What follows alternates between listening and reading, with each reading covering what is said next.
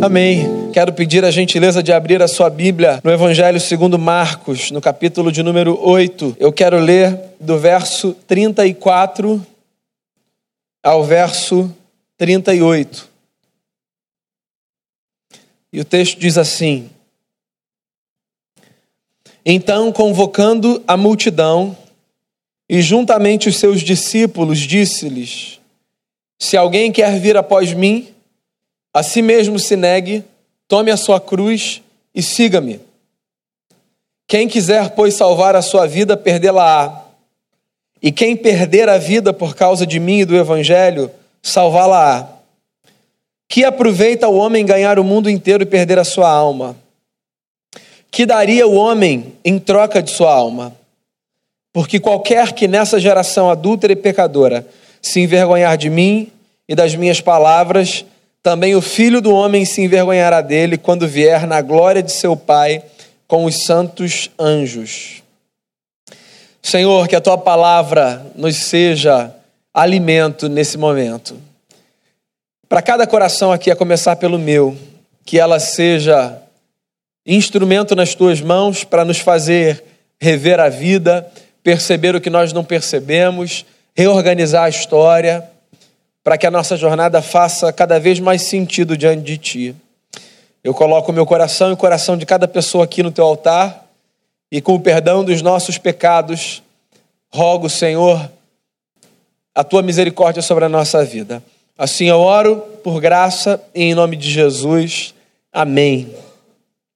Você sabe que às vezes eu tenho a impressão de que nenhuma definição sobre a vida pode ser mais precisa do que a definição de Salomão, o sábio, nos seus Eclesiastes. O Eclesiastes de Salomão é tido por muita gente como o livro mais ácido ou o livro mais mal-humorado da Bíblia. É uma visão realista barra pessimista da jornada do homem. Nesse livro, Salomão, o autor, na sua velhice, tem uma máxima extremamente angustiante. Ele diz assim: viver é como correr atrás do vento. Você sabe que às vezes eu tenho a impressão de que o Salomão tem razão quando eu olho para algumas histórias. Porque eu vejo histórias completamente desprovidas de sentido, de razão de ser. Há histórias que parecem não ser carregadas de propósito, e isso é muito angustiante. Por exemplo, você vai se lembrar no ano passado, aqui no Pedra de Itaúna, um pai tirou a vida dos seus dois filhos, da sua esposa e a sua própria vida, ao que parece, pelo que foi informado à época, por uma questão de angústia provocada por crise financeira. No mesmo dia, na cidade de São Paulo, um pai que lutava pela guarda do seu filho, desesperado, pulou do fórum do 17º andar. Ontem parece que uma jovem pulou aqui dos pontões, 21 anos, do nono andar. Pessoas se desesperam por dinheiro, pessoas se desesperam por emprego, pessoas se desesperam por relacionamento. E eu não estou aqui para medir a angústia das pessoas. Eu acho que é maligno demais eu me atrever a avaliar a angústia que cada um sente diante das suas lutas. Mas eu me faço uma pergunta sobre o que nós estamos construindo a nossa história. Para que quando adversidades, quaisquer que sejam as suas naturezas, nos sobrevenham, nós julguemos que a morte nos seja a melhor saída. Qual é o fundamento da nossa vida? O que que nos faz viver? O que que nos faz acordar? O que é que move a nossa história? Eu acho que é uma pergunta que você precisa se fazer. Eu procuro fazer a mim essa pergunta repetidas vezes. Você sabe que de todas as perguntas que Jesus fez, esse texto, na minha opinião, carrega consigo duas das mais difíceis. E as duas perguntas mais difíceis, ou das mais difíceis, feitas por Jesus, na minha opinião, são: um, que aproveita ao homem ganhar o mundo inteiro e perder a sua alma? E dois, que daria um homem em troca da sua alma? De que nos adianta ganhar o mundo e perdermos a alma? E o que você daria em troca da sua alma? Que é uma outra forma de perguntar qual é o seu preço. Antes de mais nada, eu queria falar um pouco de ambição. Você sabe por quê? Esse texto dá a gente, às vezes, a impressão de que o que Jesus está dizendo é que o segredo da vida bem-sucedida passa pelo abandono da ambição como algo a ser cultivado. Nós, às vezes, acreditamos que o Evangelho de Cristo Jesus nos ensina a não sermos ambiciosos em nenhuma medida. Nós tratamos a ambição como um mal, é a impressão que eu tenho às vezes. E eu não penso assim. Porque eu acho que se nós não temos ambição em nenhuma medida, nós não nos movimentamos. Nós precisamos desejar crescer. Nós precisamos desejar coisas novas e maiores que nos desafiem. Nós precisamos de elementos internos ou externos e externos que nos motivem, que nos impulsionem. A ambição não é necessariamente um problema, um pecado. Eu acho que eu entendo o porquê de nós cristãos fazermos uma leitura tão negativa da ambição. Eu acho que a gente tem uma espécie de culpa quando a gente fala de sucesso. Porque na nossa cabeça, sucesso e crescimento e ganho necessariamente tem a ver com produção de orgulho no coração. Então a gente diz assim: ó, esse negócio não é para gente, não. A piedade está numa vida pacata, que não é movida por nada, que não é espaço de desejos maiores. Porque todas as vezes que homens desejam coisas maiores, assim eu acredito que nós pensamos às vezes. Eles metem os pés pelas mãos e veem crescer dentro de si o orgulho, que, segundo C.S. Lewis dizia, é o maior de todos os pecados. Será? Honestamente, Será que necessariamente, se nós desejarmos mais e se nós nos virmos crescendo na vida, na carreira, nos relacionamentos, nos sonhos, será que necessariamente nós seremos pessoas orgulhosas? Você sabe que eu penso nisso e eu me lembro da história de um homem que a Bíblia chama de Jó, sobre quem Deus diz algo sensacional numa conversa com o diabo, pasme. Você já viu o meu servo Jó? Disse Deus ao diabo: Homem justo, piedoso, que faz o bem e se aparta do mal. Não há ninguém como ele na terra. O Jó, segundo a tradição, era um dos camaradas mais ricos do Oriente. E era justo, íntegro, se afastava do mal. Eu estou trazendo esse case só para você desconstruir essa ideia de que querer crescer necessariamente é um problema, porque a virtude da vida está numa jornada de despojamento, porque tudo aquilo que há de material é necessariamente ruim. Essa leitura não me parece uma leitura muito honesta quando eu olho para o Evangelho de Jesus. Volto. Tem gente que olha para esse texto e acha que a lição de Jesus aqui é: nós não devemos desejar ganhar nada. Não é disso que Jesus está falando. O ponto de Jesus não é com o ganhar.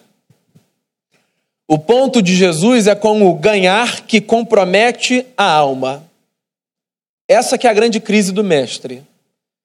Jesus não estava preocupado com o fato de as pessoas crescerem porque desejavam ganhar mais, qualquer que seja esse ganho. Jesus estava angustiado, se é que eu posso dizer isso, com o fato de perceber pessoas que ganhavam ao custo da sua alma.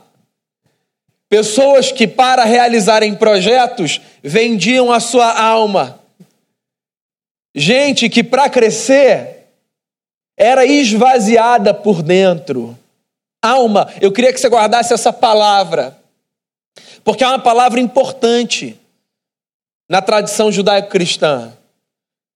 A palavra que aparece na nossa Bíblia, aqui nesse texto, traduzida por alma, é a expressão grega psique, que dá origem a muitas palavras, né, do nosso vocabulário.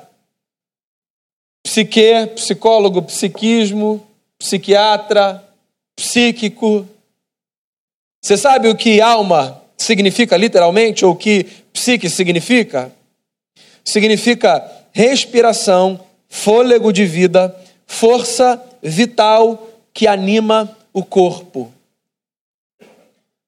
Parece que o que Jesus está dizendo é que a maior tragédia que pode nos acontecer é abraçarmos projetos que nos custam aquilo que por dentro nos movimenta. Olha só, para a tradição judaico-cristã, alma é um negócio tão importante que, sem alma, eu e você, na história do Moisés, somos bonecos de barro. Lembra lá do Gênesis? Volta para o Gênesis. Tanto no capítulo 1 quanto no capítulo 2. O que a gente tem são textos onde o Moisés relata da sua perspectiva a criação do homem. Ele diz assim: que do pó da terra Deus fez o homem. E que tendo feito o homem, e eu acho isso muito belo, muito poético, Deus soprou sobre o homem fôlego de vida, alma. E o homem se tornou alma vivente. Alma é essa realidade imaterial que nos compõe. Alma é essa realidade invisível que nos movimenta, que nos carrega de pulsões, de desejos, de expectativas. Alma diz respeito à nossa consciência. Alma diz respeito à forma como a gente acessa valores, moral.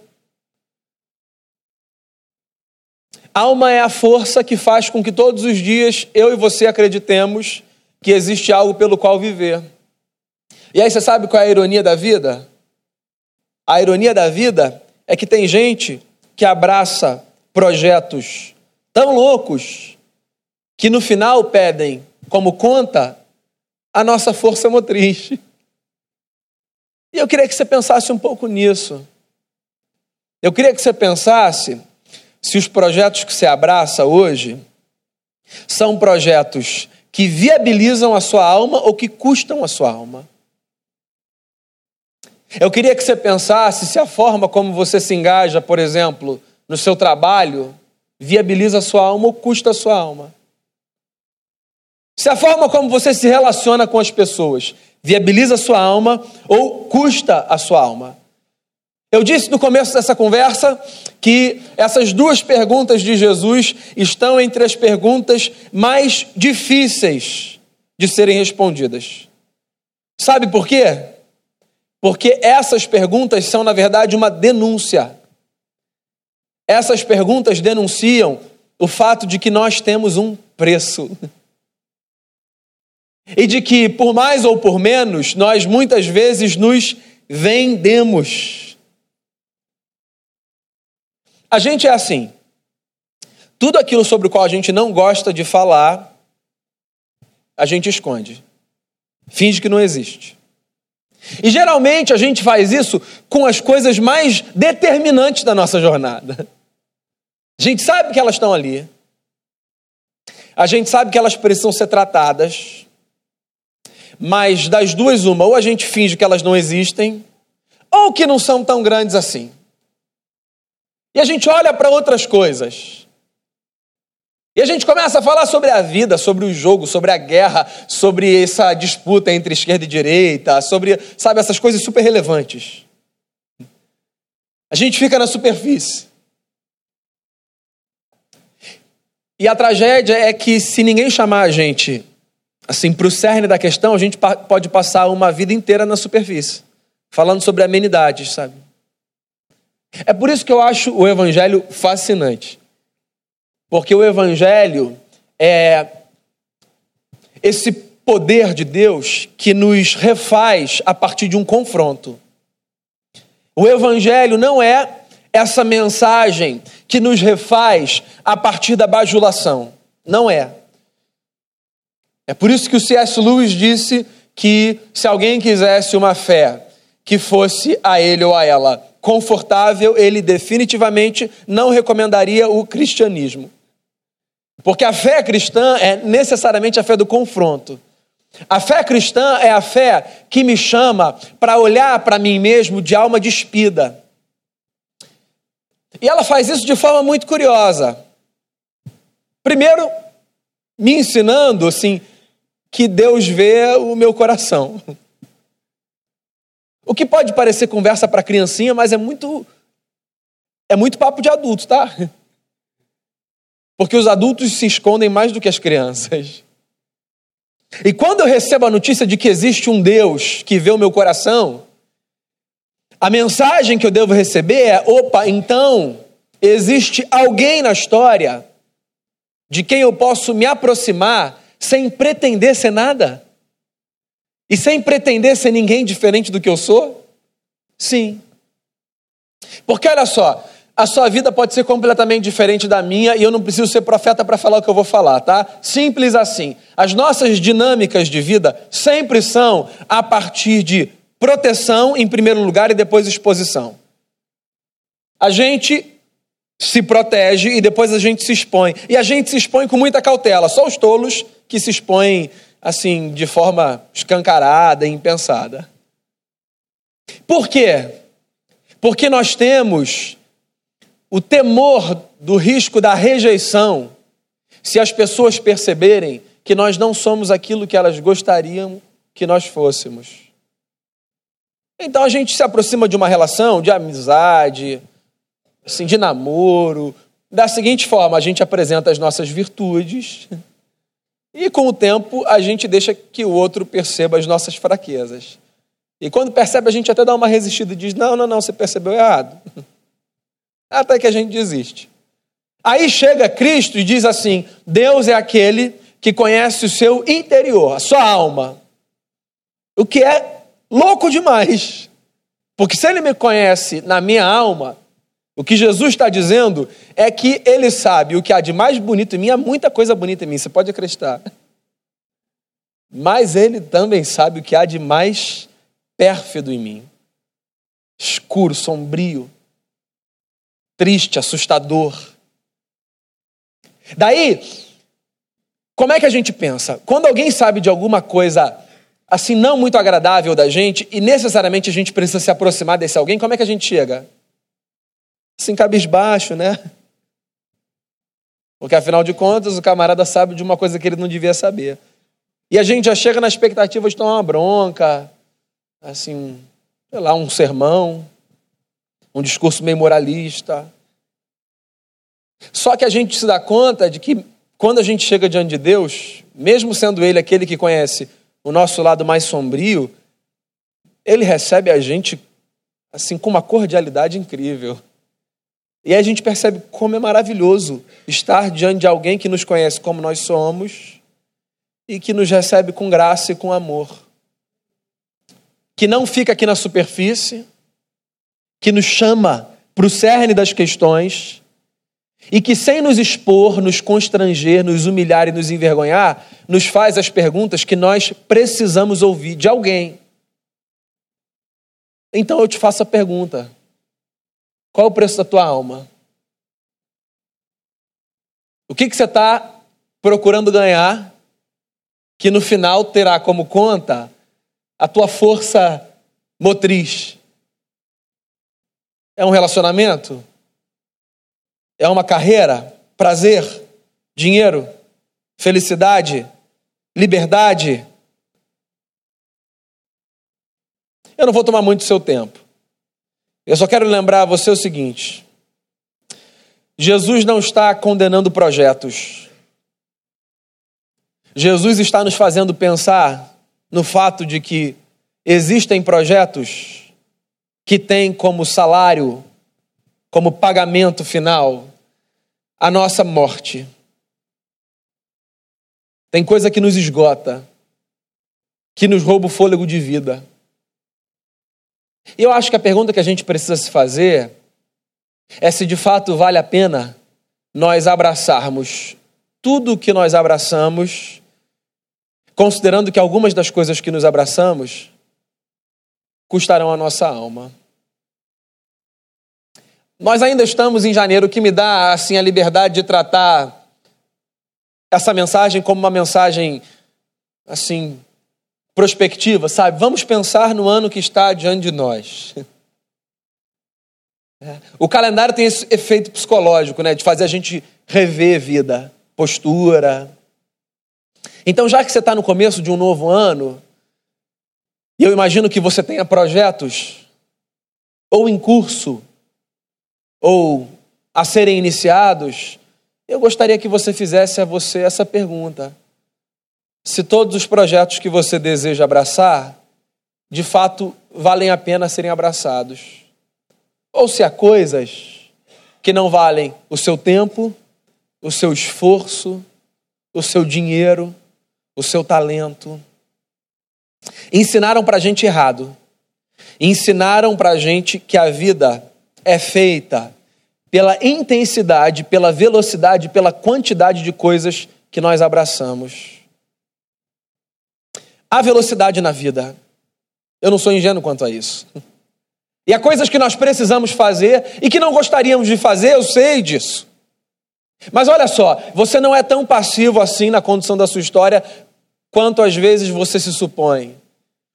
Você tem condição de dizer não para algumas coisas ou de dizer sim para outras. Há coisas que valem mais do que o que o dinheiro nos traz.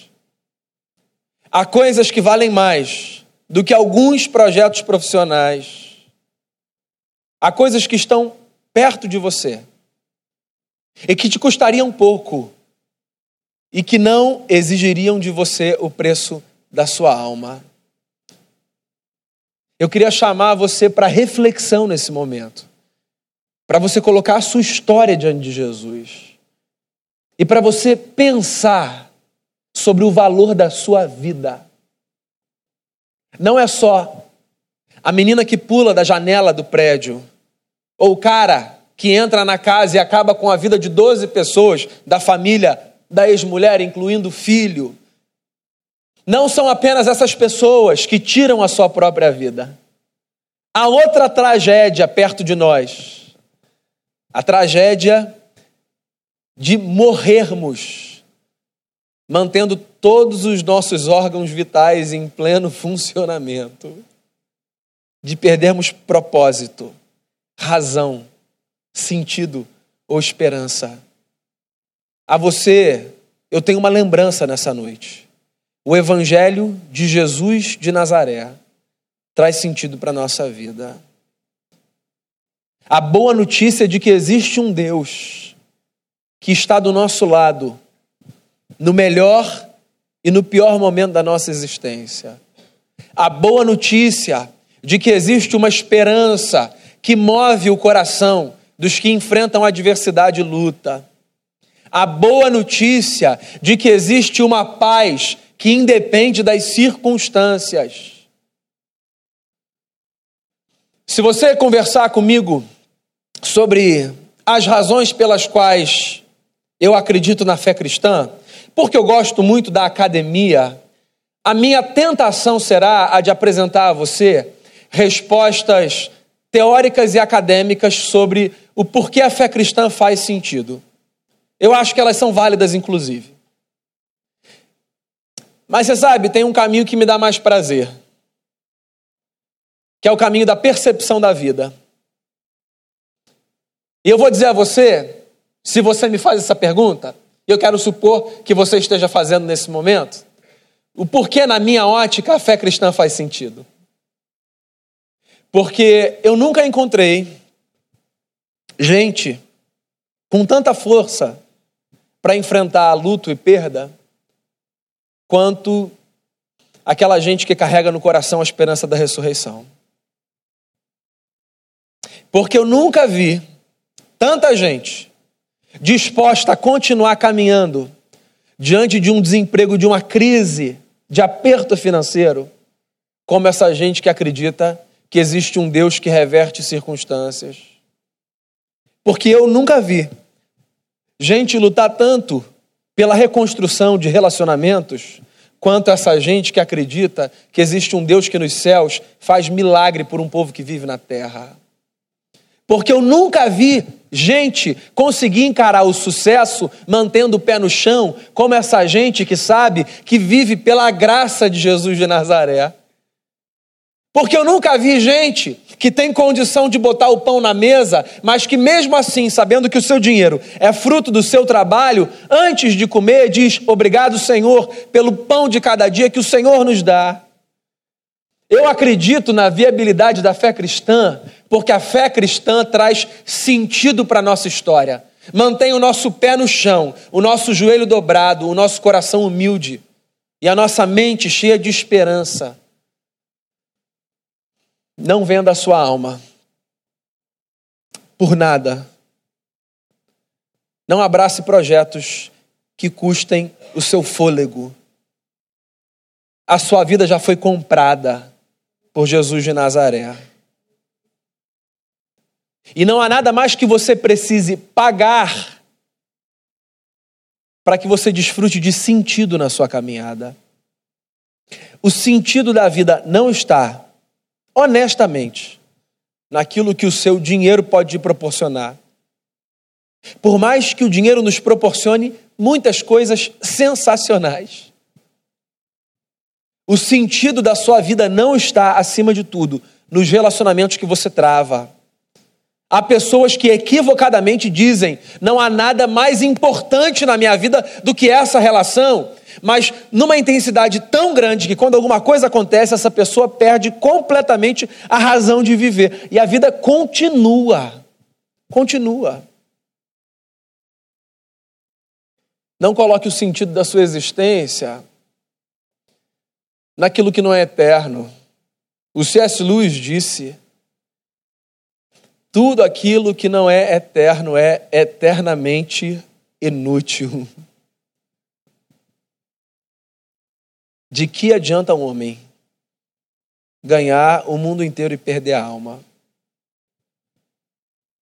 E o que daria um homem em troca da sua alma? A minha oração nessa noite é para que você faça valer a palavra do provérbio que nós lemos no começo do culto. De tudo que você tem de guardar. E olha, você tem de guardar a sua dignidade, você tem de guardar dinheiro, você tem de guardar bens. Você tem de guardar bem guardado pessoas que te são caras. Mas de tudo que você tem de guardar, guarda o teu coração. De tudo que você tiver de guardar, guarda o teu coração. A vida está ali. Que o seu coração seja o seu grande tesouro. E que os seus projetos se cumpram. Eu oro por isso. Oro. Não tenha crise quanto a isso, não, tá? Você pode desejar mais. Isso não fará de você um, um adepto de teologia da prosperidade ou qualquer besteira dessa natureza. Fique tranquilo quanto a isso. Você pode querer crescer, pode orar por Deus para te fazer crescer, prosperar. Tenha crise com isso, não. Agora, não transforme nenhum projeto num projeto que custe a sua alma. Porque a maior tolice é você se engajar numa causa que no final custará o preço da sua vida você recebeu vida eterna. Então, que tudo aquilo que você cultivar tenha peso de eternidade na história. Deixa eu orar com você. Feche seus olhos. Pensa um pouquinho aí no seu lugar.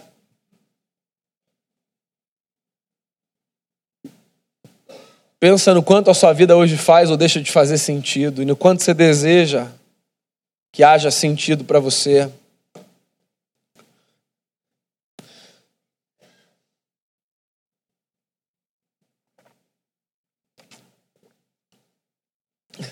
Pensa se você vendeu ou está prestes a vender a sua alma. E se vendeu, interrompa agora e recupere a sua força motriz. E se está prestes a vender, não faça isso, é uma loucura. Não abrace projetos que custam o seu fôlego. Não viva por aquilo que te fará morrer. Esse mundo é muito louco, muito louco. muitas coisas nesse mundo custam a nossa alma.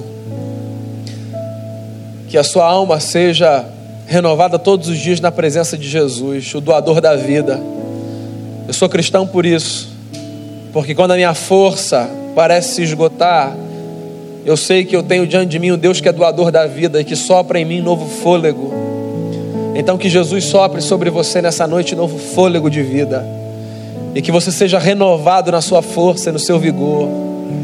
E que você, cansado, tenha as suas forças renovadas.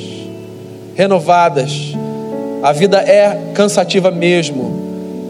E às vezes a gente não tem mais força para caminhar. E seis e meia da manhã a gente já está pensando como é que a gente vai fazer para chegar no final do dia. Não perca as suas forças. Não perca as suas forças. Jesus garante a renovação da sua alma. Não perca as suas forças. Senhor Jesus, nós precisamos de Ti. Nós precisamos da condução que o Teu Espírito Santo traz para a nossa história. Nós precisamos, Senhor, de norte. A gente vive num tempo que tem abraçado uma nova onda. Todos nós temos sido advertidos quanto à necessidade de mentores na caminhada. Seja o Senhor o nosso grande mentor, o nosso maior, que o salmista encontre no nosso coração com o seu salmo espaço para ecoar a sua verdade. O Senhor é o nosso pastor. Quando a gente estiver diante de algo no trabalho, no relacionamento, numa amizade, num projeto pessoal que custe a nossa alma, Deus nos dê a graça de resistirmos à tentação e o tentador nos dê a graça, Senhor, de resistirmos projetos que não são nada senão projetos de vaidade. Nos dê condição de discernirmos o que viabiliza a nossa alma e o que custa a nossa alma. Que todo mundo aqui tenha condição de crescer, Senhor. Nos dê a graça de trabalharmos e de sermos reconhecidos pelo esforço do nosso trabalho, Senhor. Eu quero rogar por aqueles, Senhor, que tem se dedicado tanto nos seus trabalhos e que não tem sido reconhecido, Senhor, nesse cenário tão difícil. Que o Senhor dê graça e força aos teus filhos. Que ninguém, Senhor, abandone a jornada no meio do caminho, mas que a nossa força seja renovada na tua presença. Que o desespero, Senhor, de dias difíceis não faça com que os teus filhos e as tuas filhas cometam loucuras, Senhor. Porque a estabilidade da nossa alma vem de um Deus que traz esperança para o nosso coração. Eu quero rogar em nome de Jesus, sobretudo pelo fraco que se encontra aqui fraco nessa noite. O coração de cada um é conhecido por ti. E que aquele que se encontra fraco, fragilizado, emocionalmente cansado, desanimado, seja em nome de Jesus renovado na Sua presença nessa noite. Que quem chora na alma, Senhor, encontre nessa noite motivo para dar um suspiro de alívio. Não necessariamente porque a circunstância já mudou, mas porque encontrou no Evangelho na cruz de Jesus esperança para a sua vida. Livra-nos, Senhor, da loucura de firmarmos a nossa história em qualquer coisa que não seja eterna. Nos dê a graça de termos dinheiro para pagarmos as nossas contas, para proporcionarmos aos nossos uma vida de qualidade, mas nos livre da tragédia de fazermos da riqueza a nossa divindade.